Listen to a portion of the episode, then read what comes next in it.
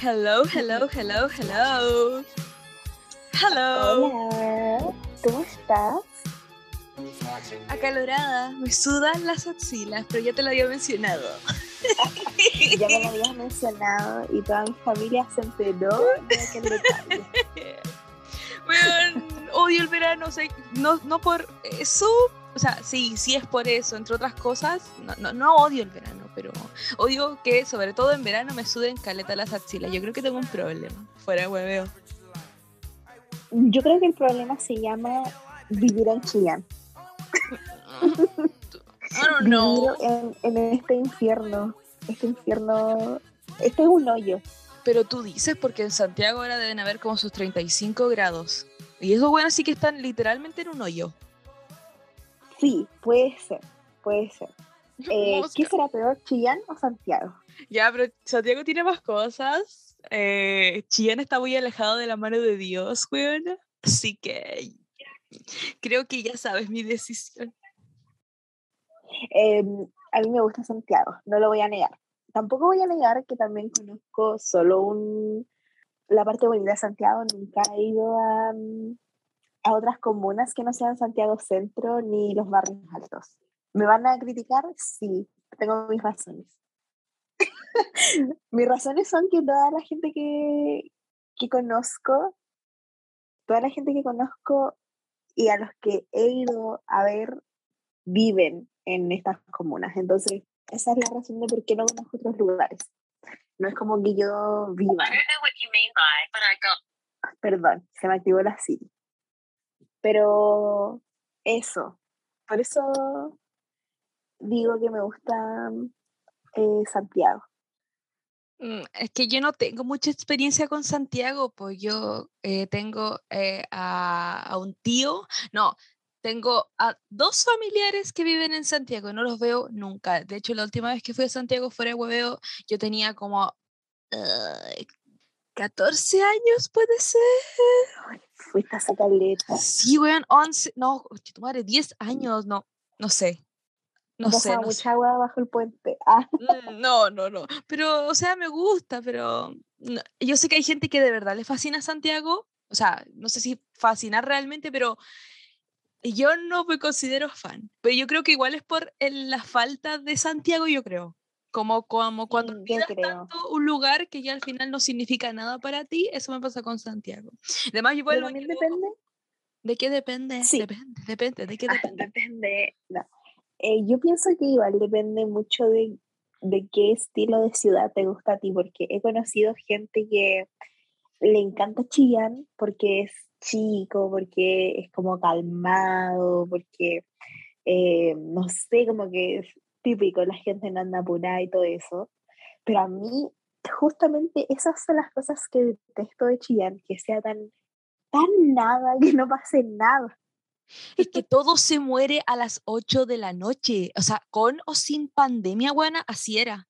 Sí, Entonces yo creo que le falta vida nocturna. Le falta vida nocturna, chía. Ya, pero weón. No Em, sé, ahí ya te, te pusiste eh, la DJ Katia.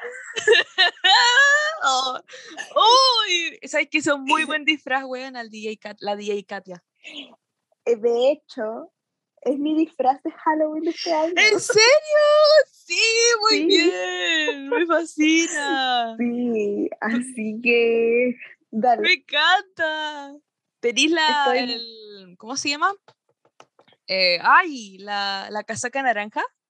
No, no tengo la casaca naranja, pero voy a hacer una adaptación. Ah, muy bien. Bueno, igual no voy a andar con Sí. casaca en, en- a fin de octubre. pues. Claro, me, me estudié sus outfits ah, para hacer la adaptación, porque justamente, claro, la casaca naranja y gorda es como icónica, pero no, no tengo casaca naranja gorda. po. Yo, eh, todas las casacas que he tenido en mi vida se me han visto gordas y, y son de las casacas gordas. ¡Oh, no, weón! He tenido la morada, la negra y la blanca. Te juro que odio esas casacas, weón. Tengo un estigma, un trauma me generan. Eh, me pasa exactamente lo mismo y de hecho, ¿no es que volvieron a estar de moda este año? Supongo que están de moda porque volvió como la moda de los 2000 y esas casacas eran muy icónicas de los 2000. Y no, no me voy a comprar de eso porque tengo mi parca, mi parca tipo como outdoor, como típica parca negra, ¿sí? Entonces eh, dije ya, pero tampoco es como que ocupo mucho parca, o sea, literal la ocupo cuando llueve nomás. Y generalmente cuando llueve no salgo. ¿Por qué? Porque soy como un, un oso que inverna. Estamos esperando a la Caro porque la llamaron de nuevo. Esa es la vida de adulto, chicos y chicas. La vida de adulto es sentarte. Volví, volví, volví, volví. Perdón, lo siento, lo siento, lo siento, Estaba- lo siento. Estaba contando que esa es la vida de adulto. Sentarse a descansar o a grabar un podcast y que te llamen y que te pidan algo. Ah, bueno, extraño tanto ser una niña. You have no idea. Claro que tengo. Claro que tengo. Ay, ay, ay, sí, ay, sí. Ya, ¿sabes qué? Me estás deprimiendo y yo no quiero deprimirme hoy, al menos. Así que em, este es un especial, Kataji. ¿Sí o no? Así es. En nuestro especial, dilo, dilo, dilo. Es nuestro especial Halloween parte 2. I'm just an average man with an average life. I work a 9 to 5, I have a pay the price. I'm not left alone. I don't listen. I got this feeling like somebody's watching me. Oh, esta Esa es una canción. súper buena. Quiero, de quiero escucharla. Ahora. Ahora, Alexa. Ah, Efectivamente es nuestro eh, especial de Halloween de octubre, obviamente porque Halloween no se celebra en otro mes. Y vamos a volver a, a lo que fuimos el Halloween anterior. Esta vez con películas diferentes, obviamente. En el Halloween anterior hablamos de El Exorcista, hablamos de Halloween, la original, eh, hablamos de Jeepers Creepers, hablamos de un remake de eh, La Masacre de Texas. Y creo que esa, creo que no, me estoy comiendo una más, pero en esencia ese Sí. fue el género que abordamos eh, el Halloween pasado, que son como los slasher, ¿cachai? Como de un weón que te persigue, que no te deja en paz.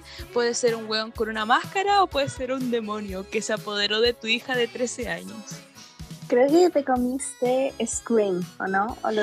Screams, eh, sí, esa misma también. Cinco películas. Hoy, debo admitir que mm, el, el Halloween del año pasado me pareció maravilloso. Las películas, todas las que elegimos, buenas, buenas. Este ha sido un año atareado. eh, la Cata está con la práctica, obvio. Yo el año pasado tuve la práctica, pero fue diferente, por supuesto, porque estábamos en, en una crisis pandémica. Ahora, no digamos que no lo estamos ahora, weón. Sea, eh, toda la región metropolitana pasó a fase 3 y sabéis que en vez de decir, oh no, eh, yo estaba como, eh, era lógico, los casos estaban, estaban en su vida. Y yo creo que muy Sí. pronto se viene para nosotros volver a fase 3. Eh, se, ve- se veía venir en Sí. fondo porque, no sé, yo, yo tampoco me alarmo tanto por la situación porque creo que esto va a ser un ciclo. Como Sí. que va a ser, bajan los casos, vuelven a subir, bajan, suben. Entonces, yo a estas alturas de mi vida digo, let it be, ah, que sea lo que tenga que ser. Sí, pues entonces, eh, por supuesto que como ah, la- los tiempos han cambiado, chicos, eh, ahora estamos más ajetreadas, po, porque ahora todo, eh, bueno, las prácticas y las tesis son algo diferente, algo diferente y estamos... eh, Es horrible, digamos las cosas como son. ¿no? ya, pero te queda súper poco, te queda súper Sí, poco. me queda. es que me salen mariposas en la guata cuando pienso que solo me queda noviembre. ¿Cuándo terminas? Termino, voy a terminar la segunda semana de diciembre, eh, porque la última de noviembre voy a aplicar mi proyecto. Ah, sí, sí, sí, sí, sí, to- sí, sí van a cerrar como todo la segunda semana de diciembre. Al Sí. menos en esa fecha sale mi hermana de clase, así que, well, girl, falta poquito, falta poquito. Falta poco. Bueno, pero el punto es que ahora vamos a hacerlo un poco, vamos, estamos minimizando nuestro especial, pero por supuesto porque somos adultas con problemas. ¿Qué les digo? Somos adultas con problemas, pero aún así cumplimos, a pesar de todo cumplimos, les traemos info al, al mesón, les traemos comida a la casa para que coman, chanchos culiaos. Oye, no trates así a la gente. Ok. Ay, pensé que me había llegado una transferencia y me llegó como estas publicidades del Banco Estado. Y tú ¡Te odio, Sichel! ¿Por qué me haces esto, Sichel? ¿Cachaste la foto de Sichel eh, firmando un, un- unos chisels? No. Ya, Y aparte, los chisels son amarillos igual. pero, pero el amarillo aquí es que Sichel es amarillo per se, así como... ¿Como la palabra? Sí, porque como que se autodefine de, de centro. Ah, claro, y está financiado por, por un partido en específico, Sí. pero, pero ya está como peleado con el partido y toda la wea, entonces ya no sé qué chucha ese weón. Acuérdate que Sichel era de izquierda. ¿En serio? Sí, po, creo que militaba en el comunista, parece. Me estáis weyando, pero no te estás confundiendo con. Boric. Estamos no de estoy segura. Sí. Chucha, chucha, weón. Qué heavy. Guau, guau, guau. Weón, ya veo que alguien son. Weón, que Ya, todos se disfracen para Halloween de cast. ¿Qué weón más Eh, da miedo mi- que cast, weón? No sé qué da más miedo que Cast. No, pu. Nada. Te pones una esvástica en el brazo, te pones una peluca rubia, una blusa, o sea, blusa, camisa, depende, eh, del colegio. eh, ¿Qué usa? Yo nunca lo he visto los pantalones a cast. Así que ahí pueden ser como usar la imaginación, ponerse No, un debe usar pantalón kaki. Probablemente. no sé, po. Eso, eso es cast. Y, y ponerle como el, el logo del sí, del sí, weona, en, en el pecho. Sí. Sí. Ya, ya está en el lista. pecho. Ah, yo no te he dicho de qué me voy a disfrazar. Ay, no, po. Eh, ¿me este contar? sábado, que es 30, el día de las iglesias evangélicas, por supuesto, hay que respetarlo, no importa un pico. Eh, voy a ir de la maléfica a un carrete. Voy a ir de la Ah. maléfica, pero este, es como un híbrido, ya, si tampoco, eh, entiende que también estoy adaptando este disfraz Sí, Estoy usando uno la maléfica. es un híbrido de la maléfica de la Angelina Jolie y de eh, la película de la Bella Durmiente. So, la única diferencia es que yo no voy a pintar la cara verde porque me da miedo pintarme la cara verde desde que estaba en una alianza y me pinté la cara blanco y se me olvidó ponerme crema abajo de la pintura. Mm, chicos, Quedó tu cara pigmentada. Sí, conche tu madre, güey, me dolió tanto, weón. Así que sí, así voy a hacer. Va a ser, va a ser como algo así y me gusta, porque voy a ponerle como morado al disfraz.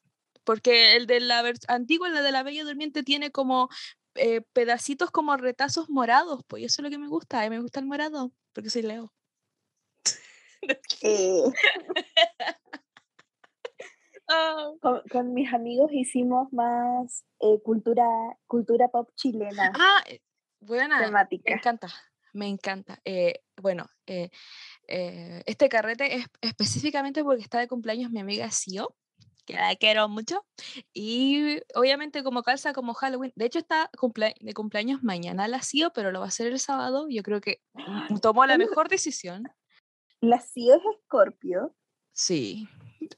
Qué duro. El Cristian es Escorpio porque el Cristian está de cumpleaños el 30. ¡Weón! ¡Oh, qué hermoso! No. Tenía una amiga cáncer, una amiga cáncer y una amiga piscis. No, no. Ah, bueno, bueno, pero Solo las Aries, Virgos, Capricornios y Escorpio. Aries, Virgo, Capricornio. Aries, no conozco los Aries, me da Y, miedo, y Leo, honestamente. tú eres la Leo. Of course, si tú eres la Capricornio. Los. Capricornios son una, ¿cómo se llama? Son como, como, ay, ¿cómo se llaman estos animales? Corderitos. Una, una cabra. Esa, güey, eres una cabra, yo soy un león. bueno, Eh, Ah, bueno, y a lo que iba es que va a ser como, él pidió una, una temática que fuera como gore slut, cacha, la culia. Eligió Mm, categoría gore y son fancy ustedes. Sí, bueno, o sea, no sé cómo vaya a resultar eso de slut, pero el tema es que tenemos que ir como negro, negro y sangre. Y estoy pensando cómo chucha le añado sangre a la maléfica. En eso estoy. Aunque sabéis que al, fin- al final da lo mismo, pero igual quiero que tenga sentido. ¿Cachai? ¿Me, explico? eh, ponerte como en la boca sangre, como que tu maléfica come humanos. Sí. La CEO me decía, igual te puedes poner como sangre en la espalda porque la maléfica, bueno, la, la- el remake eh, le, mm, le cortan las alas, po. Entonces ella tiene como toda la espalda, o sea, no tiene alas, pues entonces tiene Ah. como que puede tener sangre en la espalda y yo como, buena idea y tiene todo el sentido, pero no quiero manchar mi disfraz. Mm, O sea, es que podría, si en realidad para eso es la wea, pero no quiero manchar mi disfraz. Prefiero hacerme todo en las manos y en la cara, pero no quiero tener que después llegar y lavar esa wea porque yo no, yo no voto los disfraces, bueno. No. Nunca tienes que botar los disfraces. A cualquiera le puede servir, como a mí, por ejemplo. y aparte tengo los cachitos porque mi hermana se disfrazó de la maléfica tiempo atrás. Entonces tengo los cachitos guardados. Entonces está ahí lista, po. Sí, pues si yo no está, como chucha, voy a ir de vampira. Ya, podría ser una opción. Podría ir como de bruja. Ah, no, la Ambra dijo que iba a ir como media witch. Y yo como, puta la weá, me estoy quedando sin opciones. Estaba pensando como ir como el vampiro de Taika Waititi. como- no, como el del The What We Do in the Shadows, el que dice eh, Dead but Delicious. ¿Cómo se llama? Vladisla, no me acuerdo. Bl- Vladislav. Sí. Y, y dije, ya, podría hacerlo, podría adoptar, pero justo le vi los cachos a la José, por más feo que eso suene, y dije, ya, ya, hago la maléfica porque estos cachos yo no los voy a perder. Y no es que a mí me guste la maléfica, de hecho las películas no me gustan tanto y la Bella Durmiente tampoco me movía tanto el piso, pero yo veo oportunidades donde la gente no. Mm. Es un buen disfraz, sí, déjame decirte. Sí, y la DJ Katia decir. también. Me encanta. Gracias. Creo que deberíamos sacarnos fotos con nuestro disfraz y después esos van a ser nuestras fotos de, mm, de podcast 2022. Ya, mira, si, te, si te, hay algún momento donde te puedes tomar la foto o le pides a tus amigas que te tomen la foto, dale. Yo voy a hacer lo mismo. Ok. Sí, sí, sí. Qué sí. Ah, Bueno, y tú el- Halloween pasado dijiste, "Mm, yo no soy mucho de celebrar Halloween, pero me gusta. Es que esta es una época, este, este año, ya, perdón por, porque, por alargar esta sección de, de ah. Este año, em, como somos más adultos ah, que antes, eh, vamos a irnos de paseo, vamos a hacer un road trip. Me encanta. Y eh, por eso de ahí nació que el 30 vamos a hacer la fiesta de disfraces de Halloween. Pero si no, si no, yo probablemente habría estado ese día en mi casa acostadita. Igual es aceptable comiéndote unos dulcecitos. Ahora no me digáis que no te gustan los dulces, porque ahí ya me, me, me mato, me madre. Bien, bien, bien. Soy muy buena para los dulces. Me encanta. Mi Los lo los, buena. Mi colesterol lo sabe. Ay, weón. Ya. Démosle, conchetumare. Deberíamos decir al tiro como la lista de películas de las cuales vamos a comentar. Eh, porque el tiempo es oro. diría, diría que sí, ¿o no? Yes. Ya. eh. Esta vez, en vez de cinco películas, vamos a abarcar en cuatro y eh, no son nada parecidas a las eh, que hablamos en el Halloween anterior. Como las había mencionado, en la Halloween anterior se fue más enfocado a los slasher y en lo que es más como cultura pop, podría decirse, porque todos se vieron Scream, todos se vieron, em, ¿cómo se llama? El Exorcista, eh, Jeepers Creepers, me explico de como ese género, ¿cachai? Como, Ujú. e- es culpo, porque te sientes aterrada. Pero aquí nos abar- abarcamos otros géneros del terror, porque el terror no solamente que te eh, entierren un clavo en el ojo, ¿cachai? Como, eh, hay otras formas de sentir miedo. Entonces, las cuatro películas que vamos a comentar a continuación van a ser The Wicker Man del año 1973, eh, Saw, Saw, el juego del miedo del año 2004, creo. 2004. Oh, uf, uf. Eh, The Babadook del año 2014, si no me equivoco. Mira, estoy tirándote los datos sin, sin ver, mentira, si estoy mirando. Eso. De sí, del año 14 y Área 51 que es del año 2015. So, podrán notar que la mayoría, las tres de cuatro películas son como de comienzo del siglo XXI y una es muy antigua, como del 73, buena, año importante para Chile, donde quedó la media Yo no puede dejar de pensar en el 73 y como pensar, ¿qué pasó en el mundo en el Sí. 73? La gente estaba haciendo películas, los británicos estaban en su salsa, qué chucha, no importa nada, güey, Latinoamérica todo para la cagada, pero el mundo tenía, el- la Tierra tenía que seguir rotando, güey, así que, As usual, Latinoamérica es la caca. ok. Ya, entonces, tal y como tú lo pediste, coméntanos sobre de qué va The Wicker Man. Ok, The Wicker Man del año 1974, película que yo recomendé, yo creo que tres podcasts pasados más o menos. Es una maravilla. Bueno, eh, cabe mencionar que The Wicker Man tiene este género de terror folk, folk horror, algo muy parecido a Midsommar, de hecho, con muchos, o sea, en el fondo, Midsommar sacó muchos guiños de de Wicker Man para la película, nos habla sobre de la historia de un detective. Se reporta una muchacha perdida en una isla y este detective viaja, es- esto queda en Irlanda, viaja a esta isla a descubrir qué es lo que pasó con, con esta jovencita.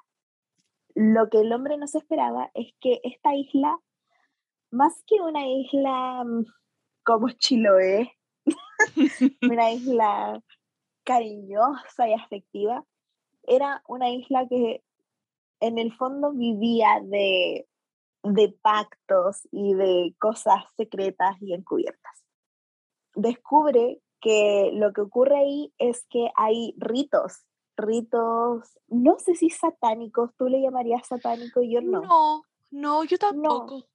Como paganos puede Espirituales, ser. Paganos. Sí, es paganos, que sí. usualmente el pa- la palabra pagano como que es, es- se, se dice de forma negativa, pero en este caso no, es que no sé si me estoy adelantando, pero el protagonista me caía como el hoyo. Y como que siempre la historia no se va tanto para como su perspectiva, No. porque yo nunca estaba como, "Oh, por Dios, qué horror, ¿qué están haciendo? Pues no, Eh, no. Y Yo estaba como, ya, el curio exagerado, weón. Si no, todo tiene que rotar. mm, Tú no eres el centro del universo.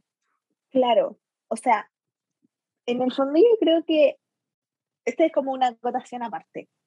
Em, no sé si a ti te pasó, pero a mí me pasó que yo no sentí empatía por ninguno de los personajes. Y eso fue muy extraño porque uno por lo general puede decir como, hoy, como estoy del lado de este personaje, estoy del lado de este. Pero en sí, la, la forma en la que te cuenta la historia de la película, a, a mí se me hizo imposible, pero imposible sentir como estoy del lado de este personaje. Todo, todo era muy sospechoso. Yo creo que ese es el punto.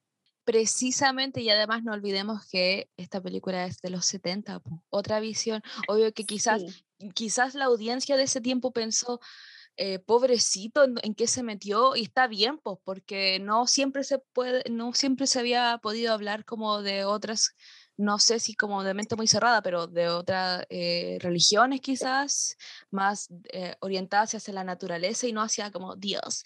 claro. Em, pero por eso me gusta que, porque más que nada Ari Aster toma esta película como inspiración y se nota caleta, como Ujú. hay partes que tú decías, Mucho. como, ah, eso te Midsommar. Pero me gusta que él, él orientó su, su, mm, ¿cómo decirlo? Su influencia no fue arraigada a, em, a la época, fue arraigada a la protagonista. Porque mm, eh, la gran diferencia de Midsommar es que nosotros empatizamos con la protagonista siempre, eh, pero tampoco decimos, "Ah, esta gente está loca, o sea, en algunos momentos, pero eh, siempre estábamos con la Florence y la historia. po. Acá, por ejemplo, o sea, acá en, en The Wicker Man estábamos como, supéralo, no, no sé, pero eran lados muy extremos los que estaba, los que habla la película.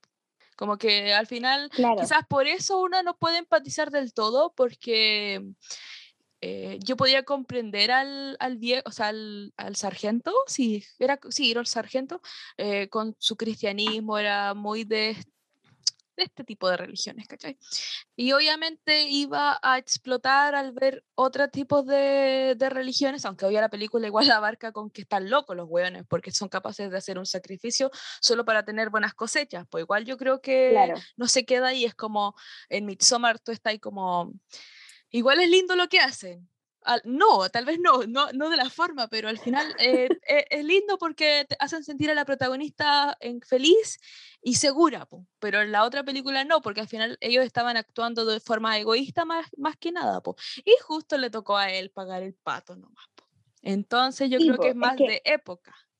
Claro, en, en el fondo mm, tam- también, al, al menos a mí me dio a entender de que no es como que le haya tocado al protagonista, sino que todo estuvo hecho para que el protagonista llegara y fuera el, la ofrenda en el fondo.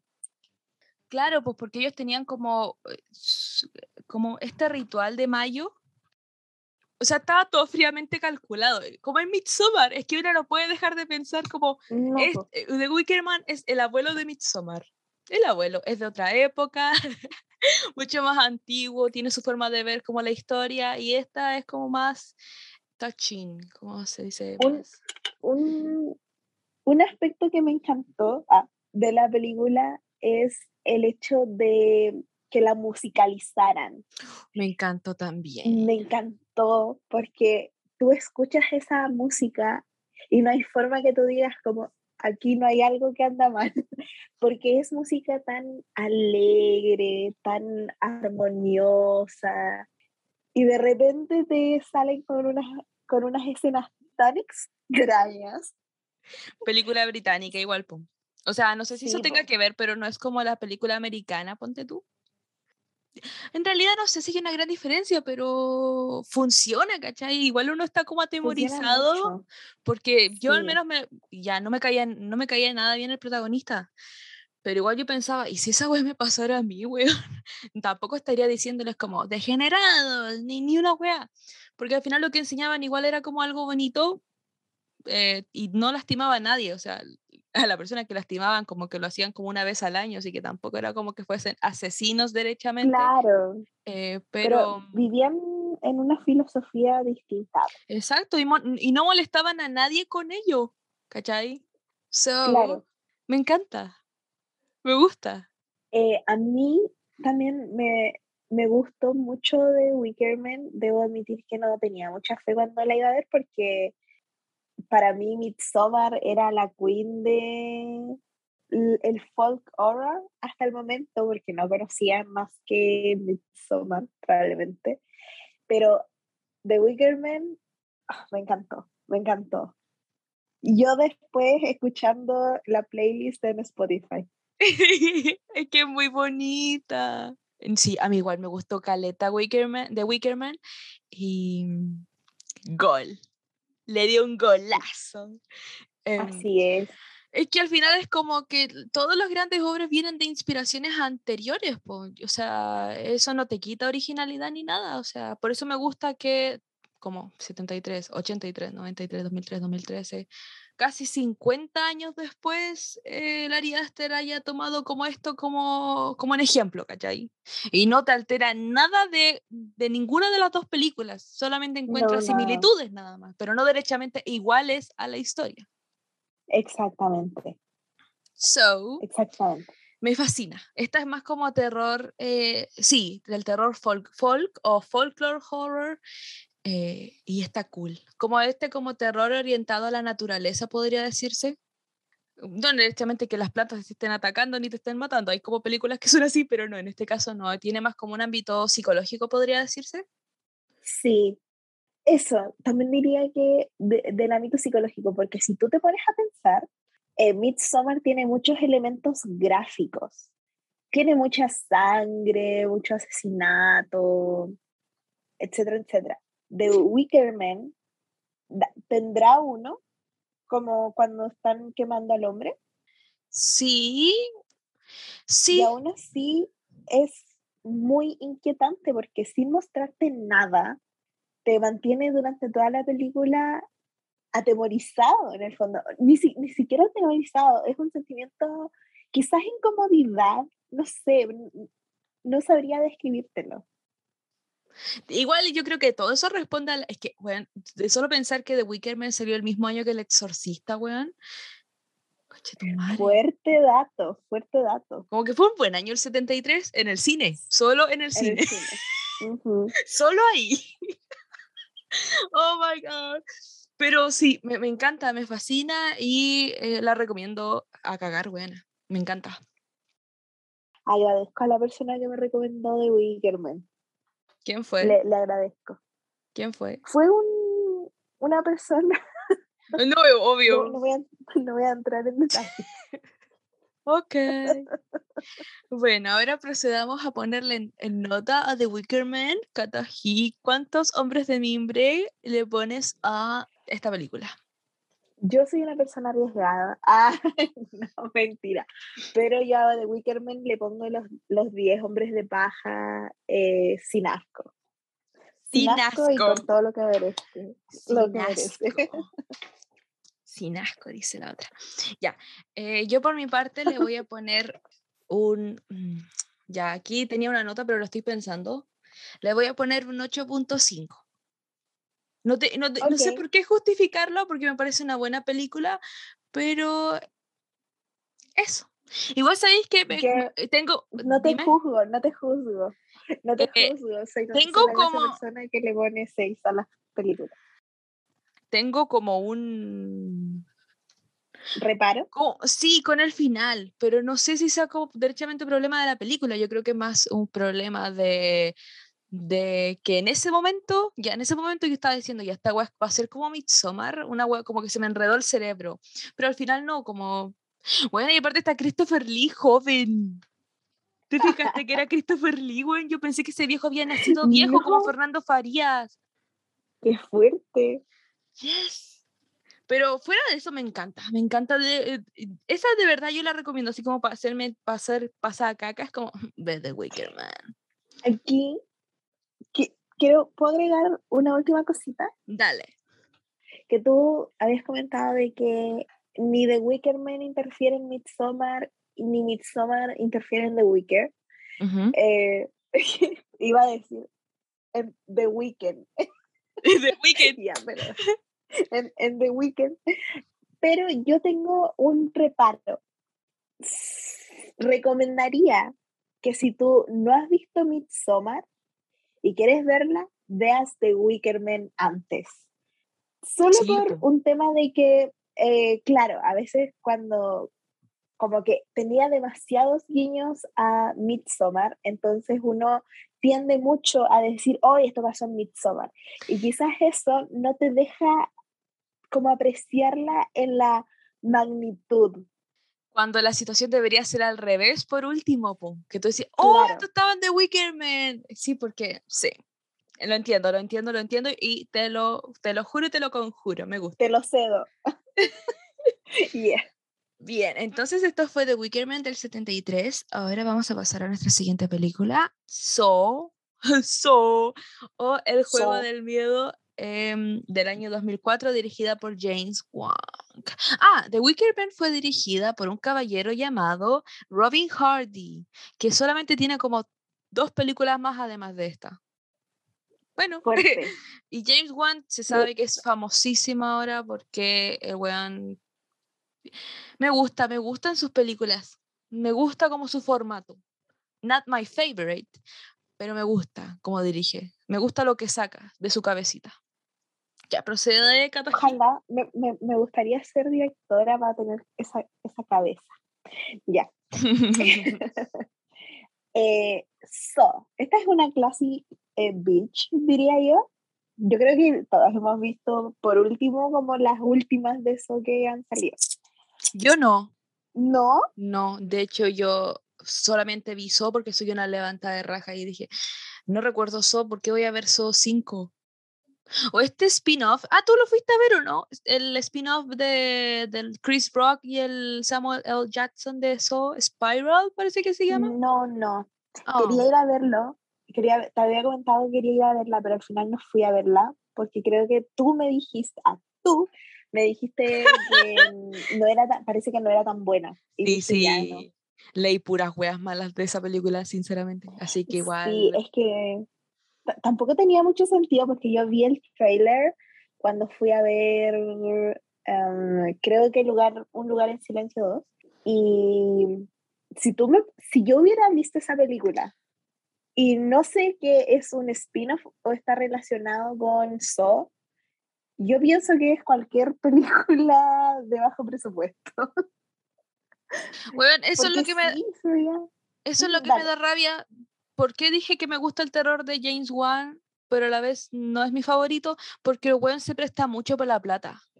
A lo mejor le gusta, ¿y quién soy yo para juzgar? Lo mismo que me pasa con Adam Sandler, que al final se prestan para el hueveo nomás. Eh, em, no sé, las películas que él dirige, que él le pone total y profundo ojo, son buenas. Pero después, cuando se pasa para la pega de productor, ¿cachai? Las películas son cualquier wea. Ejemplo, El Conjuro 3, eh, no sé, algunas de estas de Insidious, todas las weas que como que él creó y dijo, ya sabéis que tú haz las otras, como que te las pasó a ti, tú dijiste, ay, ya bueno, no es lo mismo, weón, se pierde caleta la calidad y quedan como películas malas. ¿Y qué pasó con la primera película? Es un 7, pues, y las demás son un 2.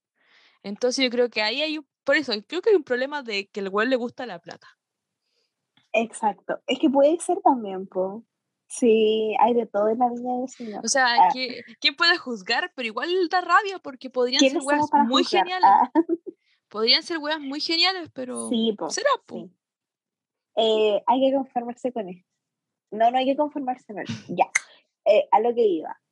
Eh, so, nos cuenta esta vez la historia de dos personas que no se conocen, que al parecer no tienen ningún tipo de relación, que despiertan en un baño, eh, tiene toda la pinta de ser un baño público, amarrados con cadenas y sin saber absolutamente nada de lo que está ocurriendo. Qué terrible, eh, a veces pienso en eso y qué terrible despertarse así. Em, resulta que lo que ocurre con todo eso es que ellos se van dando cuenta de que esto es casi como un juego en el que tiene que alguien tiene que sobrevivir y en el fondo tienen que buscar la forma de comillas liberarse de esa forma. Entonces, lo que el, el dueño de este juego busca es quién es capaz de mm, deshacerse de la otra persona para dejarlo ahí con vida. Eh, no hay mucho más que, que contar sobre el película. Jigsaw, el Jigsaw o el. Saw, porque bueno, se llama Saw, se llama Jigsaw, como que tenía complejo como de Dios, ¿cachai? Como que poco menos era como, si vas a vivir va a ser porque eres una persona mereces. afortunada y te lo mereces. Pero si no, bueno, una hormiga menos en, en, en la faz de la tierra. Bien. Yo confieso que esta película la había visto muchos años y creo que ni siquiera la había visto completa, pero me la sabía de alguna forma porque una llue- le llueven los spoilers cuando una dice, "Mm, es que no vi, no sé, no vi el juego del miedo. Ah, ah, ah, el es... Uno no los pide, pero te llegan igual.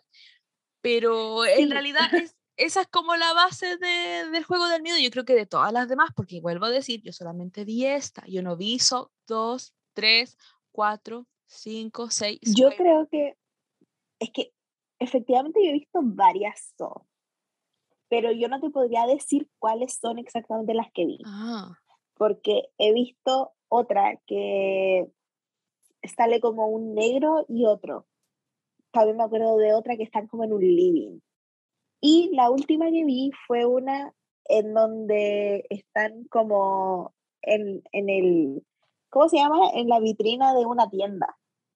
weón, tantas so y al final es como la misma wea o no?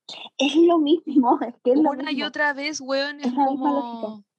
Ya es que igual obviamente llama la atención a la gente saber cómo van a salir de eso, como que te causa como placer ver a gente sufriendo. Ya no estoy, y no, no me estoy poniendo cristiana ni mucho menos, porque igual me gusta como este concepto, pero ya para ver cinco películas con la misma wea, igual como que me aburre y que cada una sea como peor o que los escenarios de las personas que tienen que salir de ahí sean cada vez peor y más complicados.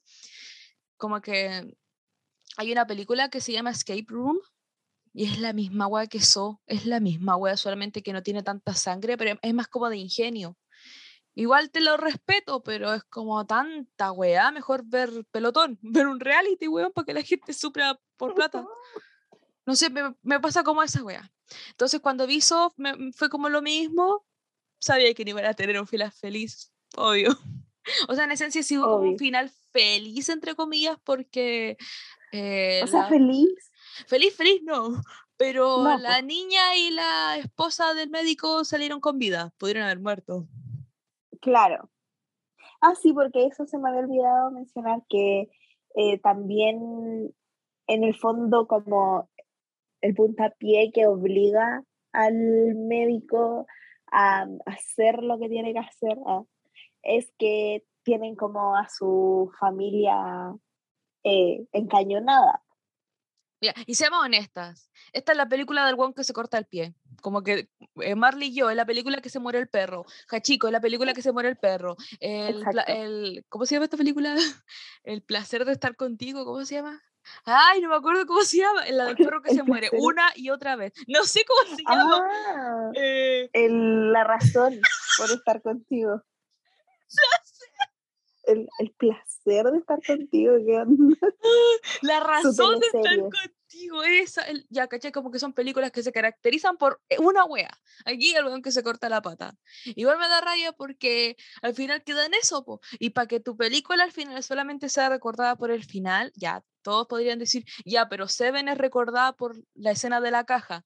Pero la Seven es buena, pues, weón. Tú estás intrigada todo el rato y no se te olvida. Y, como Seven, yo no la encasillaría solamente por esa escena. Yo sé que hay gente que sí, al igual que esta. Pero eso de verdad que yo no, yo no me acordaba de ni una weá, weón. No sabía de qué iba la historia. Y cuando la vi de nuevo es como, oh, ¿verdad, weón? Que esta weá estaba pasando en un baño. Y, y que los dos estaban cagados al final, pues. Estaban para la mierda. Entonces igual me, me da pena, entre comillas, que tu película como que solamente sea aclamada por una escena. En vez de que toda la película sea recordada como tal. Quiero, quiero da- a- solo dar un, decir algo. Ok. Durante mucho tiempo, pero mucho, es que esto me llega a dar hasta vergüenza. Diría que hasta ahora que vi la película de nuevo, eh, pensé que en So aparecía el, el Jigsaw, ¿se llama? ¿Sí? El, el hombre que anda en triciclo. ¿Sí? y estuve esperando toda la maldita película que apareciera el hombre en triciclo y no apareció el hombre en triciclo. Pero sí aparece en la película, pu. Aparece una vez. En, el triciclo. Cuando Sí. aparece en el triciclo, Sí, de verdad. ¿En qué ¿y por qué escena? ¿En qué escena? Espérate. Ay, en un era un weón X, no eran los con los dos, no eran los personajes principales a los que se le aparece. Apa- el Jigsaw aparece dos veces, en una pantalla y en el triciclo. ¿No Pero- es cuando matan como al amigo del detective? Ah, no, porque cuando matan al amigo del detective, el weón estaba con una capucha. Pero yo, yo sé lo que vi, weona, no, yo sé lo que vi y él aparece. No te voy a decir que está una larga y tendida escena con él, pero aparece un poquito. Yo no lo vi. ¿Sabéis que voy a ver la película de nuevo porque no, no, no lo vi? Y eh, de verdad que estuve esperando mucho rato que apareciera. Oye, pero las películas se ven sin el teléfono. Ay, que, oye, Just saying. ahora soy una persona ocupada. Entonces, em, eso es Sopu, ese es el juego del miedo. Una saga larga y con la misma wea, básicamente. Eh, La verdad, a mí no me mueve eso, obviamente porque no la he visto, pero vi esta y es como, veré, oh por Dios, ¿no puedo esperar a ver la 2? No, No. pero si está en la tele, y yo no estoy haciendo nada, o quizás estoy haciendo algo, la voy a dejar puesta solamente para, para hacer ruido. Claro. Así, así soy yo. Y eso es, es, es un terror mor- de morbo más gore. Aunque no sé qué tan gore, porque para mí la única escena que de verdad me dio miedo fue la escena de la mina, que tenía la, la weá en la cabeza. Y que le iban a se le iba a reventar todo lo que se llama mandíbula. Pero al final sobrevive, ¿te acordáis? Sí, pues. Y ahí yo estaba como, conche tu madre, que no le pase nada. Pero los demás yo estaba como, que pase lo que tenga que pasar. Como búfame. Sí, igual será porque ya, es- yo creo que esta película es como la presentación, no lo que serían como las siguientes películas como famosas. Todos se acuerdan del juego del miedo, la verdad. Que solo quería decir que, que igual hay que situarse, creo yo, porque en, en la época en que salió So, la moda del momento era este tipo de películas, po, como de sangre, mucha sangre, de asesinato y todo, y funcionaban, pero yo ahora, yo creo yo que en 2021 So no funcionaría. O sea, definitivamente no funcionaron las sagas, las siguientes. Entonces, ahora, verla ahora ya no, no es tan emocionante ni, de hecho, ni, siquiera es emocionante. no es como, como, oh, bacán, voy a ver esta película. No, Yo creo que el secreto de una película de terror es que te sepa trascender en el tiempo. Como ya lo Ujú. dije, El Exorcista, esa weá trasciende, tras, aunque no te dé susto, Sí, tú al menos valoras sí. lo, lo intrigante que es la historia, no sabéis para dónde va a ir y tú vas a decir, ah, en algún momento van a exorcizar a esta niña, lo, los cura, ya, pero no sabéis qué, eh, tiene lo, qué tiene que pasar para que llegue esa escena. ¿Cachai? Exacto. Y sí. mm, no sé, Midsommar, yo creo que en 20 años más todos van a. Es que ya, es como clásico Midsommar y, y es del Mi- 2019. Midsommar es ¿no? clásico, sí. Entonces, eh, ¿cachai? Como que esas cosas no se van a morir, quizás ha- se hagan cosas mejores, eso es obvio, porque las cosas tienen que avanzar, pero yo creo que no porque haya cosas mejores van a minimizar lo que se hizo en el pasado, pero a mí no me pasa eso con So, siento que, ok, se quedó ahí, vive tu época y sé feliz, quédate en el 2004, 2003, pero no me la mostré en el 2021 esperando que me la pase de lo, de lo peor. Oh, una alarma, ¿ves? Entonces, eso me pasa. Eso me pasa. Por eso el- yo creo que la idea está a la raja. Pero ya que me tirís más de lo mismo una y otra vez, ya cansa, weón. Si uno no puede vivir de Coca-Cola toda la vida, weón. Cáncer de estómago. Eh, no voy a comentar sobre ese ejemplo. Pero bueno, ya. Procedamos a ponerle nota a el juego del miedo. Em, Yo le voy a poner nota primero. Porque ya creo que ya, ya me justifique con la, con la nota que voy a dar. Le voy a poner un 7. Un 7. Porque me cumple y a la vez no me cumple. Pero yo creo que es más por generacional que no me cumpla, pero aún así valoro lo que me quiso mostrar. Así que le voy a poner un 7. En mi caso, sí sabí, también le voy a poner un 7.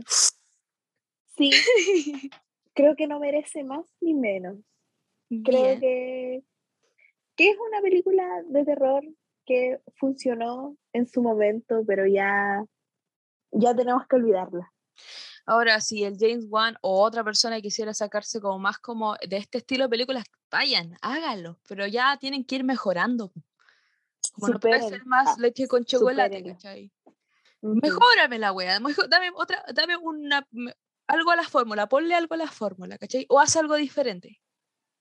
A ella, ella, que se creen Eh. mejores que todos los buenos. Nosotros aquí cri- criticando, ¿ah? y, y nu- nunca, nunca he hecho nada. No, pues no, y con cuál se graban en el iba, iba a decir eh, un, un improperio, pero era de- demasiado de alto calibre. Ay, bueno, ¿qué es alto calibre aquí, weón? Nada. No, es que no, no lo puedo decir. Ah, Ok, ok. Ya, procedamos a nuestra tercera película. ya no más. Ok.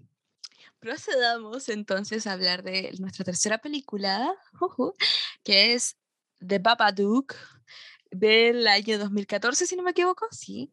Em, creo que aquí deberías mencionar, Cata, lo que me mencionaste antes de empezar el podcast. Creo que es importante. Que no la terminé de ver. Sí, no, no entiendo. No entiendo. ¿Me, me quieres poner en...? No, pero no la terminé de ver. Tengo dos razones y son válidas. La primera... es que ¿Estáis me dio comiendo? miedo. ¿De verdad? Sí. Uh, sí, la verdad es que a mí igual me dio miedo. La estaba, porque la había empezado a ver ayer, antes de ayer la había empezado a ver. Y se me hizo tarde. Entonces la paré porque ya era de noche. Y dije, no, no, no. ayer la retomé, vi un poco en la mañana y después la fui a ver en la tarde. Y ya eran las 12 de la noche. Y no, no, no pude. Me dio mucho miedo. Es que de verdad que me dio miedo. Yo pensé que era porque por, por, tú sabes. Por tiempo, Ajá. no, no, no. Eh, O sea que o sea, eh, no llegaste a la parte más importante. No puedo creerlo. llegué, llegué a la parte en donde mm, puedo, puedo decir? Obvio, obvio. Ah, Si yo voy a dar ah, todos ya. los spoilers del mundo. ya, eh, llegué como mm, la mujer como que se tapa la cara y está como el mono arriba, se destapa, ve el mono, agarra el guayo chico y se va a dormir. Ah, ya, te- efectivamente, ya, ya, prepárate, prepárate. Ya, entonces, yo me voy a expo- eh, eh, explayar aquí.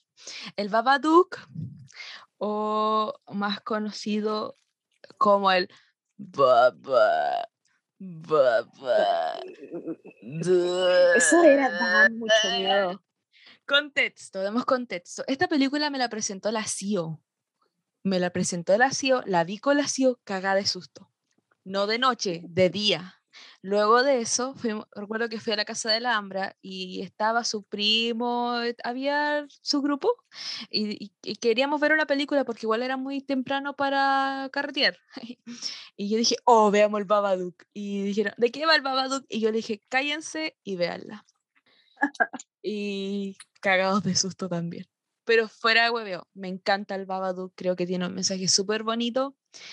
O no sé si bonito, pero habla de una hueá importante. Tal vez eso es lo que eso, eso suena más, más importante, más, más importante que bonito. El Babadook eh, cuenta la historia de una madre con, un chi- con su niño de 7 años, un niño insoportable, weón, pero al final después entendí por qué es así. Insoportable. Ella, cuando iba camino al hospital a dar a luz a Samuel, eh, su esposo muere en un accidente de tránsito. Entonces, eh, ella tiene un trauma, no ha pasado por el luto, no ha pasado por las fases, ¿cachai? Del duelo, está completamente negada, eh, tiene problemas para darle afecto a su hijo. Una escena es que el niño le da un abrazo y, de verdad el niño le está, abrazando a su mamá y la, y la buena le dice, don't do that, como que no, no le gusta que lo abrace tanto, que le abrace tanto, por un ejemplo.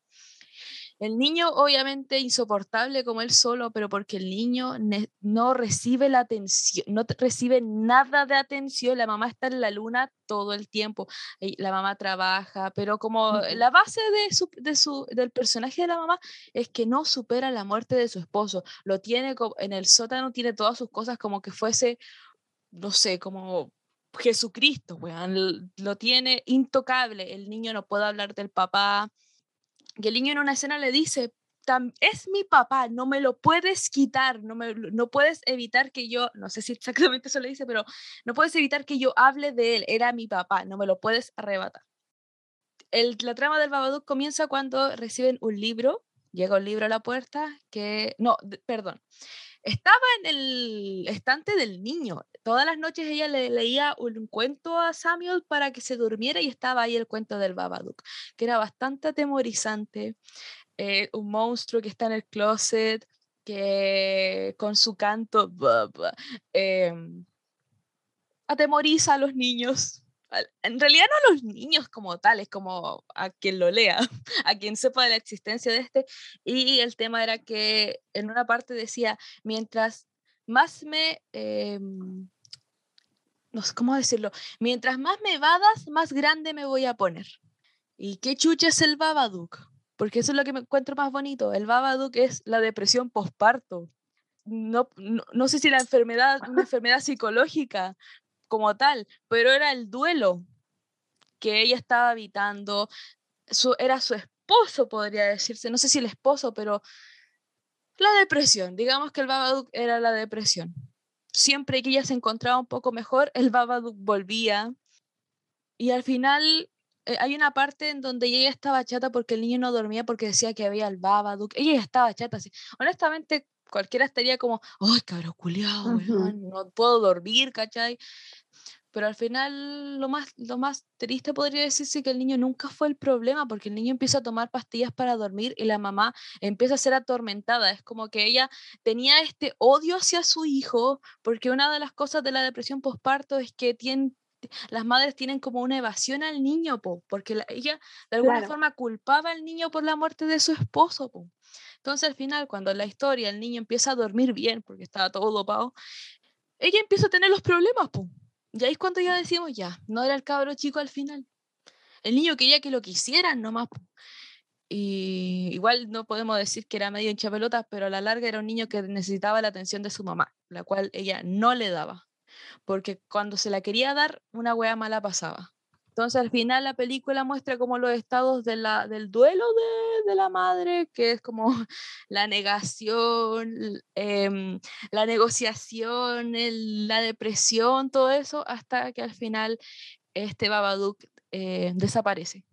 Desaparece al momento en donde ella empieza a, a, tener autocontrol y a proteger a su hijo.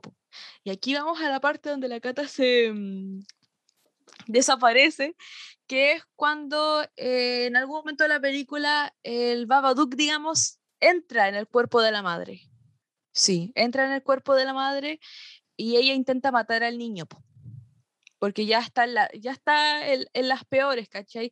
Eh, hay una parte en donde ella tiene como una aparición de su esposo que le dice, eh, tráeme al niño, como tráeme al niño para que por, fin podamos estar juntos, ¿cachai? Em, mata al perro, yo creo que eso estaba implícito, como que al principio de la película, en el libro, como que te dicen que se va a morir el perro, y yo ya no la sufrí tanto, pero igual me dio pena. Hasta que ella empezó a tener autocontrol en realidad. Y al final de la historia, el Babadook eh, no, no muere ni desaparece, solamente se hace más pequeño. Eh, y al final eh, lo encierra en el sótano. ¿Por qué el, el no, no desaparece y tiene que estar encerrado en el sótano? Porque en el fondo las depresiones no desaparecen, no hay como una cura para la depresión. Tú siempre vas a vivir con, e, con ese, tú siempre vas a vivir como con eso. El problema es que tienes que saber cómo controlarlo y eso es lo que hace al final la mamá. Es como ya hablar del problema ya es como un camino a hacer las cosas más fáciles y eso es lo que hace ella. Y y le da de comer gusanos y toda la cosa. Y ese es el final. Ah, ¿y por qué la mamá estaba tan para la cagá? Era porque se acercaba el cumpleaños de Samuel, que justo coincidía con la muerte de su esposo. Y ella nunca le había celebrado un cumpleaños al niño. Nunca. Porque obviamente ya, le recordaba a su esposo, pues, güey. Yo creo que esa ha de ser la peor wea que, le, que te puede pasar, güey. Entonces ya, al final de la película, le celebra el cumpleaños al niño, dando el primer paso siempre. Y el fondo del Babadook siempre va a estar con ella, solo que ella va a tener el poder de controlar, de controlarlo. Y me parece súper bonito porque mm, es como una linda forma de contar este tipo de temas desde la visión del niño, pues, porque al final obviamente no podemos sacar todo tan literal, pues es obvio que era una forma de, evadir que el niño siempre decía que, mm, que ella iba a proteger a su mamá y que ella lo tenía que proteger a él, y al final en las últimas cuando ella está poseída por el Babadook, el niño le dice, yo sé que tú me quieres, mamá, yo sé que el Babadook te está diciendo, te está haciendo decir o hacer esas cosas, pero yo siempre te voy a querer porque para él, para él era más fácil que un monstruo estuviese poseyendo a su mamá que su mamá de verdad quisiera matarlo, porque al final eso es lo que estaba pasando al final, la, mujer estaba estrangulando a su hijo, porque un niño, pues, bueno, el niño ya se estaba, estaba encontrando todas estas maneras de, de justificar el comportamiento de su mamá hacia él. Igual lo encuentro como súper, súper triste, po, terrible. Entonces al final... fuerte tiene como final feliz. Ella encuentra como su autocontrol y su paz, de a poquito. Y al final, Igual, el- sí, el- en la escena final, cuando ella le lleva como comida al Babadook, el niño le dice, mamá, ¿puedo entrar a verlo? Y la, la mamá le dice, cuando sea más grande. Y, y es como obvio que es como una forma de decir, cuando seas más grande te voy a explicar lo que me estaba pasando cuando tú tenías siete años, te voy a explicar sobre tu papá. Eh, bueno, el niño ya sabía lo que le había pasado al papá, pero te voy a explicar como lo mal que lo pasé, digamos. Y también leí, esto lo leí, esto lo leí, de que al final, esto de, te lo diré cuando seas grande, es que el niño iba a heredar como los problemas de la mamá, porque se supone que la depresión es como hereditaria, y, yo no sé cómo, ya puede ser, pero mm, no sé si sea como tan hereditaria linealmente. Ya hay gente que tiene depresión, pero no porque vayan a tener un hijo, el hijo va a tener depresión espontáneamente, entonces igual esa como que ah, no me quedo con la primera parte. claro. Entonces ese el Babadook me, me encanta. Que, que heavy igual pensar que la, esa película, que es tan tenebrosa, eh, tenebrosa, pero que da miedo real, o sea, Sí, lo estoy viendo, da mucho miedo, tenga como toda esta historia y el trasfondo que hay detrás de, de la depresión, más que nada, pues. Sí, pues, y es peor. Igual es un tema súper tabú que las mamás como que guarden un resentimiento a los hijos, como que no podía hacer eso porque eres su madre, ¿cachai? Tú tienes que quererlo y protegerlo. Como que la gente como que demoniza como la depresión postparto y es súper Claro. Porque igual es como extraño, po, pero no es porque sea, no sé, es una enfermedad. Como que yo no elegí tener depresión, weón. Hay una película que yo la vi hace mucho, mucho tiempo. Y igual era, yo era muy chica, entonces no, no sé si realmente era buena, pero yo en ese entonces la encontré buena, que se llama Baby Blues. Baby blues. No sé si la has escuchado. No, girl. Baby blues. Sí, Baby Blues. Eh, en el fondo habla de la depresión postparto. Y también es una película de terror. Pero no, no es sobre como la metáfora que hace eh, del Babadook, en donde como que la depresión es este monstruo. En el fondo es como los actos del, de la depresión postparto. Sí, es como, es como, ¡qué bien! ¡Premio doble! Así se siente esta película, como que Claro. eh, hay una balanza, ah, balanza entre ambas partes y el monstruo da caleta de susto. O sea, ni tanto porque lo vemos como dos veces nada más, como Claro. más como una sombra, pero ya, pero cuando hablaba y ahí era como, ¡no! ¡no, por favor! Ah, y también había como una teoría de que ella había escrito el libro, ella había escrito el Babadook, porque en una escena eh, una amiga le, le dice que vuelva a escribir, po, porque ella escribía libros para niños. Y otra cosa, eh, la escena de los petardos, cuando el niño tenía petardos, porque tenía como una cosa de que, que quería ser mago. Y ella le dice, ¿dónde conseguiste esos petardos? Y el niño le dice, tú me los compraste por internet. Como que la buena siempre estuvo como en piloto automático con el cabro chico. Y también otra teoría que decía que por qué la mamá había empezado a reaccionar así con el niño, como que el niño tenía siete años igual, como que pudo haber reaccionado así como cuando el cabro tenía un año o dos años, pero Claro. no era tan demandante, pues si los cabros a los siete años son súper demandantes, weón. Sí, Y, po. y antes no era tanto un problema quizás, como cuando las Claro. cosas hacen implosión. Es que también puede ser eso, eh, y también igual cuando los niños son más chicos, como que en el fondo tú los controlas mucho mejor que cuando ya son más grandes y, y van a jugar y van al colegio y todo eso.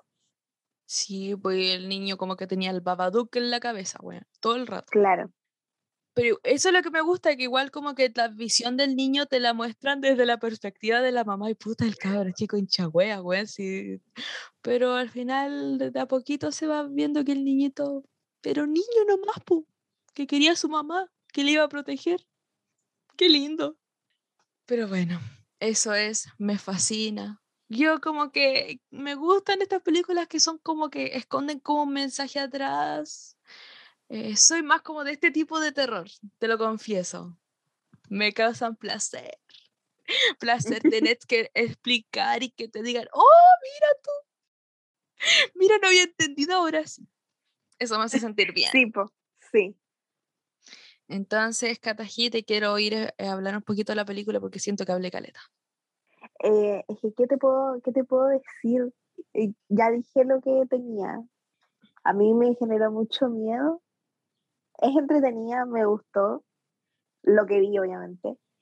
Y siento que es súper innovador, como te decía anteriormente, que usaran como esta metáfora sobre la depresión. O sea, creo que, que en el fondo hizo algo parecido a Midsommar en, en el encubrir aspectos psicológicos en una película de terror. Creo que al parecer es más normal de lo que uno cree. Eh, me gusta, me gusta, me gusta, me encanta, me encanta y cabro culiao, güey. Es que yo sé que el niño al final e- es, como una víctima, entre comillas, pero puta que me caía mal, cabro güey. Eso, Sí, po, sí. una película muy- anticonceptiva. Anticonceptivo, de todas formas. Bien, pongámosle notita a The Babadook. Ya, Kataji, dale tú primero. Bueno, voy a ponerle nota, ¿te acuerdas lo que vi? Y yo le voy a poner un 9. Sí. ¿Sientes que si hubieses visto el resto, la nota hubiese sido la misma o hubiese sido como mejor? Eh, diría que, pucha, yo creo que quizás habría sido mejor en el fondo de que no alcancé a descubrir eh, el trasfondo de la película. Entonces igual me quitó puntos porque cuando uno des- descubre como, oye, esta película hablaba de esto, que heavy, es como mucho más fuerte. Sí, sí, pasa eso. Em, pucha, a mí una película que me gusta mucho es Mother, que también te va dejando como pistas de lo que pasa en el, cuál es el mensaje final, cuál es el trasfondo de la historia. Y cuando te enteras de cuál es el trasfondo, está ahí como, ¡Uy, uy, qué bueno! Pero igual la película siempre te deja como pistas.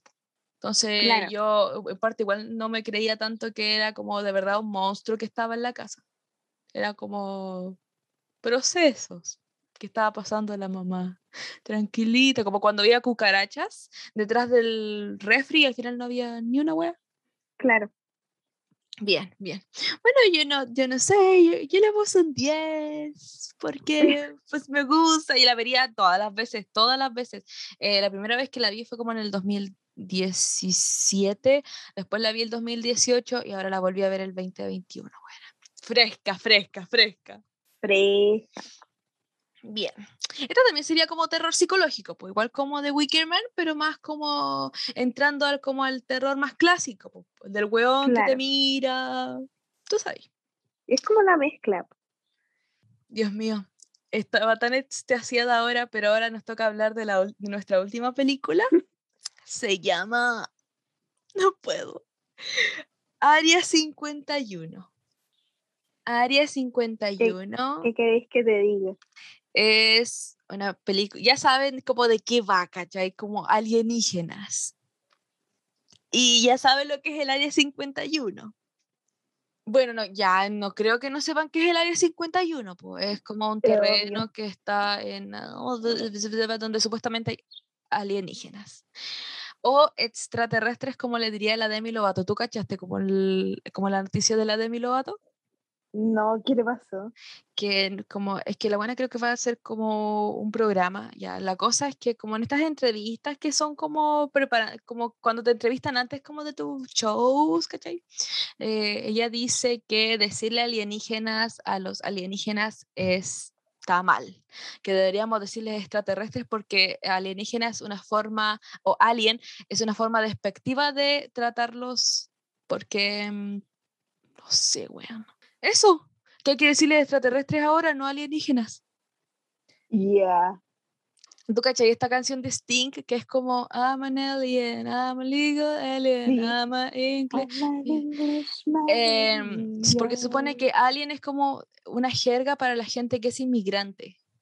¿Cachai? Como si yo voy a, no Mm. sé, al Nueva York, posiblemente me podrían llamar así, pero ¿quién dice así? Es como una jerga, como no sé.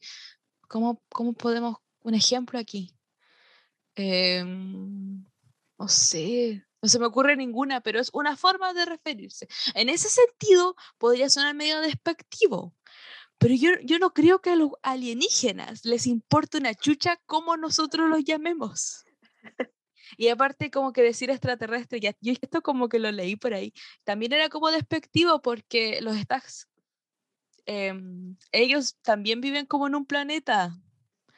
Ya, pero los extra- a los extraterrestres les ofende. Es que, bueno, Es que ¿no supiste? ¿No supiste? ¿No No. supiste? Que al de Alien lo, lo entrevistaron y dijeron que le encontró toda la razón a la Demi Lovato. El ET también le encontró la razón, weá. Dijo, no, está bien, paren con la discriminación, weá. Qué weá. No, sí, de verdad, la Demi para mí es como un... La Demi ¿Qué para onda? mí es como, de verdad, es un, es un cartel con vida que dice, deja las drogas. Porque esa weá de... Yo, sé que la buena es, yo sé que ha tenido problemas y todo eso, está bien. eh, y, y, ok, bien, pero sale con cada wea, weón. De verdad es preocupante esa buena. Bueno, todo esto para distender que Área 51 es una película súper mala. Primero les digo de qué va. Es sobre tres universitarios, podría decirse, porque ya se ven como mayores, que se proponen ir al Área 51 porque a uno de los chicos en una fiesta como que tuvo un encuentro alienígena. O al menos así lo explica. Perdón, así lo explica él. Y esa es toda la historia. Ellos logran pasar al área 51.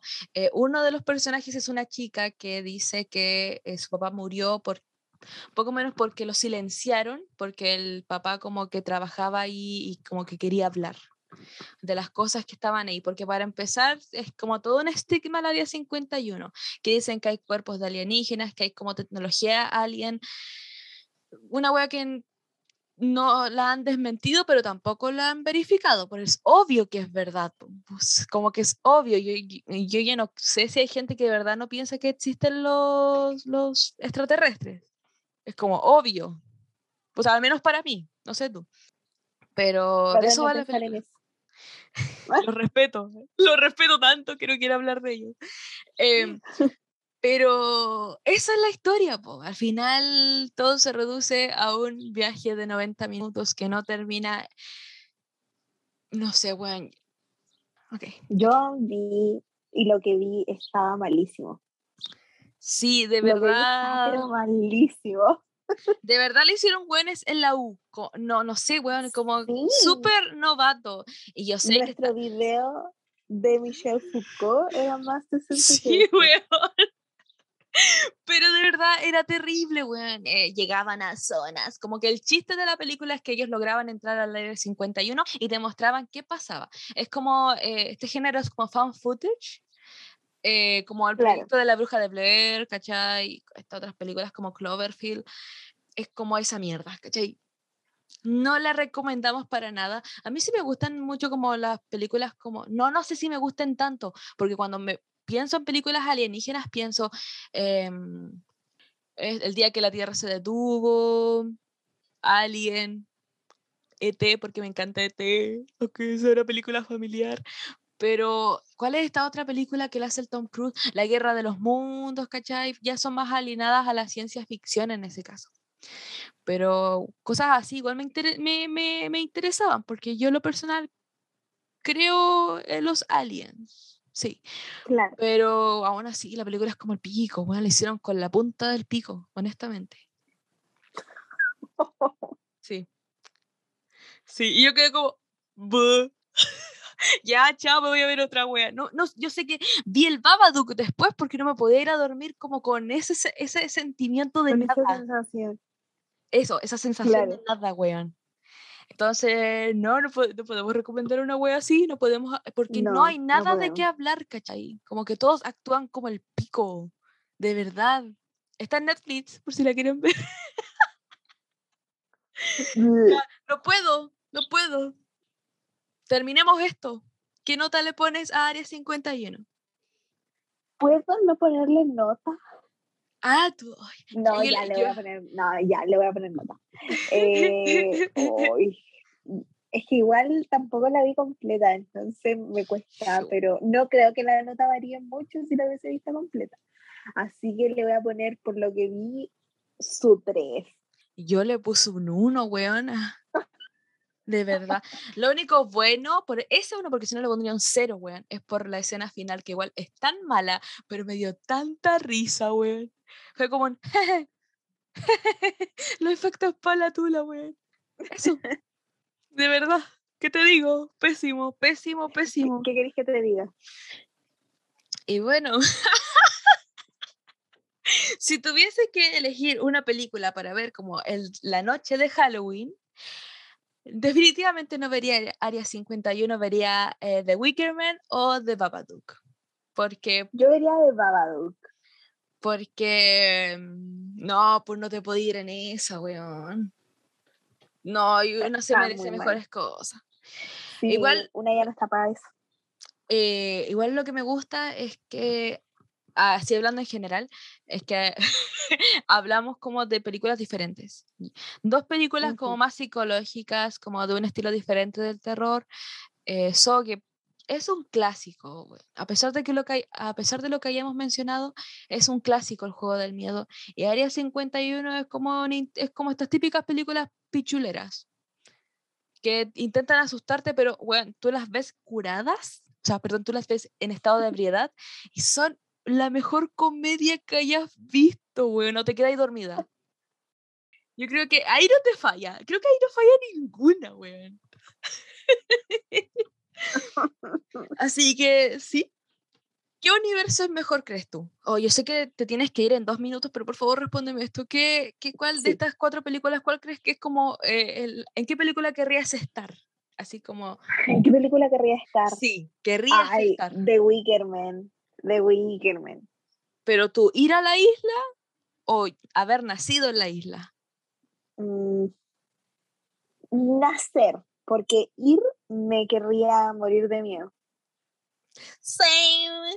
Sí, yo también querría estar en, en la isla de... Tenía un nombre la isla, pero se me olvidó. Es la de, de Wickerman, porque no, no voy a nadie, está ahí en la tuya, te enseñan como otras cosas. eh, es bonito.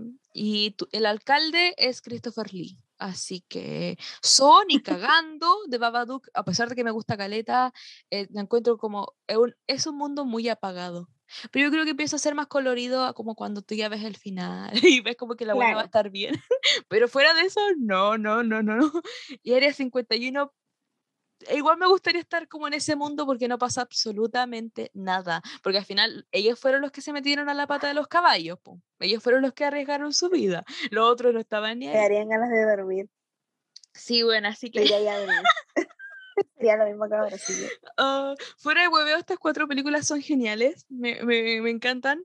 O sea, obvio que Área 51 no, pero creo que igual son una buena opción para ver en la noche de Halloween. Obviamente Área 51 como con hartos amigos y en plan de pasarla bien, no como de tomártela en serio, porque no hay Claro, dónde tomarla en serio. Sí, Iba a decir que quizás es, las películas de terror malas están hechas para eso. Porque cuando, no sé, cuando son películas de terror buenas, igual yo al menos prefiero verlas sola porque me cuesta caleta concentrarme. No, no, pues sí, pues, ¿sabéis que tenéis razón? Si yo hubiese visto Área 51, por ejemplo, con la Ambra, probablemente nos hubiésemos mirado y hubiésemos dicho, ya, apaguemos esta wea y vemos otra cosa. Si lo hubiese visto con la Cia, la hubiese visto hasta el final. Y si la hubiese visto con la Tamara, hoy me estoy poniendo muy específica, perdón, pero si la hubiese visto con la Tamara, eh, hubiésemos visto una parte, eh, la hubiésemos dejado en pausa, nos hubiese metido en TikTok y hubiésemos vuelto a ver la película después la hubiésemos apagado sin terminar de ver la película. Eso. Ah, güey. Ya, ya, ahora mismo Cata se tiene que retirar. Tiene que Yes, hacer I cosas de adulta. Y quédense conmigo para los recomendados. Después, yo, yo sé que, yo sé que tú vas, después vas a escuchar mis recomendados, Cata, espero. No, no Yes, sé. I will. Ok. Ya, me despido, los dejo con, con la cara, yo sé que los va a tratar bien, así que adiós, nos vemos en el próximo capítulo. Aquí, bye bye, girl. Bye. Ahora que se fue la Cata, lo lamento tanto porque quería saber qué iba a recomendar. Eh, quédense conmigo porque eh, no sé si lo voy a recomendar como tal, pero voy a hablar, mencionar que está la tercera temporada de Succession en HBO Max. Yo la estoy viendo en HBO porque aún me sigue emocionando ver estrenos en la tele. Yo sé que eh, ¿para qué tener HBO Max si al final lo voy a ver en HBO? Bueno, es un tema mío y si a veces y si me lo pierdo, me pasa algo, lo voy a en HBO Max, pero yo veo Succession en la tele a las 10 de la noche del domingo. Obviamente, si no vieron las dos temporadas de Succession, las recomiendo tanto. De hecho, las había recomendado antes en el podcast. igual lamento que no esté recomendando una película de terror, pero siento que ya hablamos mucho de terror, para bien o para mal. Y mm, estoy viendo Succession, me encanta. Es, bueno, para los que no la han visto, es una serie sobre una familia muy disfuncional, como muy cuica, como son, es como una serie de problemas de cuico que en realidad no deberían por qué importante, porque ¿por qué te tiene que interesar un cuico? Bueno, esta, esta serie como que rompe ese esquema y todos los personajes, por más terribles que sean, te importan. A este punto la serie está como Game of Thrones. Tú estás tomando bandos, aunque siempre estuviste tomando bandos en la serie, eh, mezcla muy bien lo que es la comedia con el drama, pero en un punto en donde ya la cosa es absurda, porque hay personajes que son muy absurdos, muy graciosos y los quieres harto, así como hay personajes que son despreciables, pero igual les guardas cariño. Ya, ahora voy a poner más específica. El, mi personaje favorito, en realidad son dos ahora. Uno porque siempre me gustó y otro porque de verdad lo estoy amando ahora, aunque siempre me gustó es un poco lo mismo, pero lo primero, el primer personaje fue Amor a Primera Vista, que es Greg. El primo Greg, me encanta el primo Greg. Siento que ese weón se va a llevar todo. Como que es como este personaje que tú no, le tienes puesto ni un peso y al final se juega el mundo y de a poquito va ganando peso. Y en la historia se nota que ha crecido demasiado y lo, lo adoro, lo adoro. Espero que nunca le pase nada ni se dé vuelta la chaqueta, porque, insisto, esta serie es como God, es como God, como de, de, los empresarios, así como Dune es la serie, es como Game of Thrones en el espacio, para los que vieron Dune. Debería haber hablado de Dune, pero no quiero hablar de Succession. Y vi otro personaje que ahora lo estoy amando más fuerte porque por fin, se puso, se puso la camiseta, es Kendall que es eh, el segundo hijo de Logan Roy, que está un viejo conche su madre, es el padre, Em, piensen en, cuando piensen en la familia Roy, piensen en los dueños de Disney. Disney, Disney. Sí, porque así de millonarios son. Piensen como, no sé, en la serie ahora están hablando como de Mark Zuckerberg y Jeff Bezos, pero porque están en el mismo nivel que esos dos weones. Les recomiendo que la vean. Siento que nadie está hablando de Succession, salvo unos weones contados y debería tener más eh, audiencia porque es genial, es genial, es fantástica. Este segundo episodio la sufrí caleta porque hay personajes que están jugando, obvio. Este es un juego de ajedrez, pero sientes rabia. De hecho, en el primer capítulo sentí tanta alegría y en este sentí tanta rabia porque no podía. Piensen que en esta familia no existe el concepto real de la familia, existe el consejo de cagarte al resto. Por eso es genial, güey. Por eso Succession véanla, eh, todas las temporadas en HBO Max, porque es original. y mm, fantástico, me encanta, me encanta Succession. Y bueno, esas fueron las recomendaciones. Me, me encanta, me encanta eh, terminar. No, no me encanta terminar esto sola, porque siempre termino con la cata, pero es raro, pero me gusta. ¡Wow! ¡Qué raro! Este fue un especial de Halloween diferente. Sí, porque la otra habla, en el otro Halloween del año pasado hablamos más de, más de clásicos y ahora hablamos como de películas que mm, como que o, ya las ubicas, no las viste, como en, esa parte, como que cacháis que son películas pero nunca las viste porque algo te faltó para verlas. Siento que igual en The Babadook me spoileé harto, pero aún así verla porque el camino de esa película, la narrativa es genial. The Wicker lo mismo, Igual es triste porque en teoría uno debería hablar de Wickerman, de The Wickerman, como una extensión de Midsommar. Como dije en una parte del episodio que eh, The Wickerman era el abuelo de Midsommar, pero al final uno está, por Midsommar está viendo The Wickerman. Pero igual eso está bien, po, porque, por ejemplo, cuando, mm, no sé, está Halloween, las que están saliendo Halloween Kills, que la encontré súper mala, weón, te hace decir, wow, la Halloween original o la Halloween del 2018 es muy buena en comparación a esta wea, y eso te hace querer ver las otras. Igual es una buena jugada, pero ¿a qué costo? Pero bueno, The Wicker Man es muy genial. So, ya, bueno, ya dimos nuestra opinión de So. A mí me gusta James Wan, me gusta Maligno. De, esa película como que de verdad ha causado como opiniones divididas. Gente que de verdad la odió y gente que de verdad la amó. No hay como puntos medios. No, todas las opiniones están divididas. Y yo estoy del bando de, la que, de las que amaron Maligno, Malignen, y la vería todas estas veces. La encuentro media cine B, cine absurdo, aunque no lo quiera hacer, pero así termina siendo. Y es como esta película es tan estúpida que la amas. Eso es. Y Área 51, no, el found footage no es un género que a mí me guste, no es como que ande buscando películas así. De hecho, ya creo que son un chiste de por sí, menos el proyecto de la Bruja de Blair, que impresionantemente como que funciona muy bien. Más por la leyenda que hay detrás de esa película, pero funciona bien. El otro Halloween, vamos a hablar de otras películas. No creo que este sea nuestro último Halloween, espero que no. Pero sí, este fue un Halloween atareado, pero lo vamos a pasar bien y espero que ustedes también lo pasen bien. Eh, este Halloween, si quieren estar acostados viendo Los Simpsons comiéndose una bolsa de fruyeles, nadie les puede decir que eso está mal. No, yo te apoyo. Amix, yo te apoyo. O si quieres ir a un carrete con las tres vacunas, sí, tenéis que ir con las tres vacunas. Yo me tengo que poner la otra vacuna, la tercera dosis es la otra semana. Pero bueno, todas mis amigas están vacunadas porque yo no tengo amigos antivacunas. Me dan asco. Y pásalo bien, tú que estás escuchando esto, que llegaste hasta acá. Me siento muy feliz por eso y muy apreciada. Em, nos volveremos a ver. El próximo episodio va a ser de una directora. Aún no lo decidimos. Podría ser cualquiera. Podría ser Chloe Chao. O estoy esperando Los Eternals. Siento que ya no, he- no he visto esa película y ya la amo. Yo sé que me estoy alargando, pero ¿sabes qué voy a hablar de esto? Los Eternals, como que hace unos días la Chloe Chao dijo que eh, hay una escena de sexo. Y según entiendo la categoría, as- aún no estoy segura qué categoría es. Lo voy a descubrir después. De hecho, podría buscarlo ahora. Dicen que esta película, eh, Los Eternals, va a ser eh, para mayores de 18 años. Y otros que dicen que va a ser una película para mm, mayores de 13 años. Me gusta Caleta que igual Marvel como que tome riesgos porque al final yo no soy fanática de Marvel, pero veo las películas porque cuando tú quieres criticar algo tienes que ver las weas. Hay películas de Marvel que son la raja.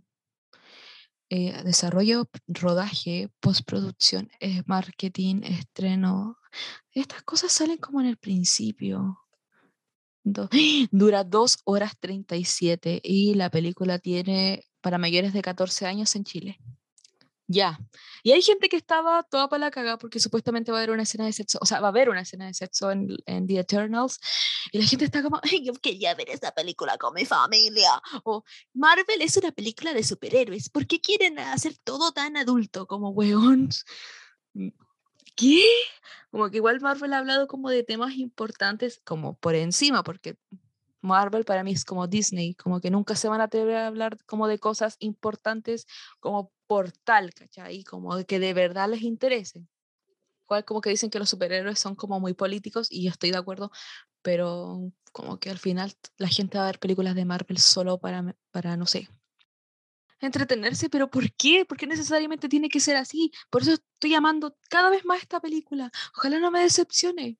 Y si me decepciona, bueno, ya, pero lo intentaron, intentaron hacer algo diferente. Yo creo que por ahí va. Así que todos esos comentarios de buenas vírgenes quejándose de una wea que no ha pasado. Bueno, yo también me estoy quejando de algo que no ha pasado. Pero aún así, ¿por qué molestarse con algo que es tan natural como el sexo, weón? Si esas weas pasan. Así que, sí. Gente que llora. Bueno, TikTok. Bueno, menos mal. Yo no tengo Twitter porque si no estaría enojada todo el día. Porque así soy yo. Pero ¿qué iba yo? que nos toca director al próximo episodio y podría ser cualquiera. yo tengo como mi lista, la Cata debe tener como una lista. Y ahí nos vemos en el episodio de noviembre. Sí, porque los queremos mucho, sí. Eh, vayan a ver Dune, para los que no han visto Dune, hice una encuesta y como que varios no han visto Dune, no porque no quieran, sino porque quieren, no sé qué, lo- no sé qué los detiene, güey. Pero está buena, como que hay harta gente que no la está encontrando tan buena, pero de verdad una película bien hecha. Quizá es media sin sajo parte 1, para los que vieron los Juegos del Hambre. Es como esa, es como demasiado introductoria, pero igual pasan cosas. Pero como que dijeron, ya, si los tomamos ahora con esta película, para la parte 2 los vamos a hacer pico. Y ojalá que así sea. Yo al menos soy del team que le gustó Dune, porque me gusta Timothy Chalamet. Eh, Zendaya, que está buena, seguro ganó millonadas con 7 minutos en pantalla. No la culpo, ojalá ser ella. Y el mejor personaje, Rebecca Ferguson, la adoro, es preciosa, weón. Y Jason Momoa, que también me... et- Esos son los dos personajes que de verdad me gustaron de la película. Así que... Y tampoco leí Dune, así que ¿cómo voy a juzgar algo? ¿Cómo voy a juzgar algo que no he visto? La Dune de David Lynch está en Netflix, así que si queréis sufrir o de verdad quería hacer como investigación de Dune, anda a verla. O léete el libro, pero ¿para qué, weón? Si el libro está como... Es como leer Rayuela, conchetumare. Así que eso, chicos. Nos vemos. Chicos y chicas, nos vemos. Eh, esto fue a la 11 con especial Halloween. Los queremos. Besitos y vacúnense. Vacúnense. Y coman dulces. Pero por sobre todo, vacúnense. Y coman dulces. Los fruyeles más ricos son los de piña y los verdecitos. Los verdes son de manzana, ¿cierto? Bueno, lo voy a averiguar. Y disfrácense.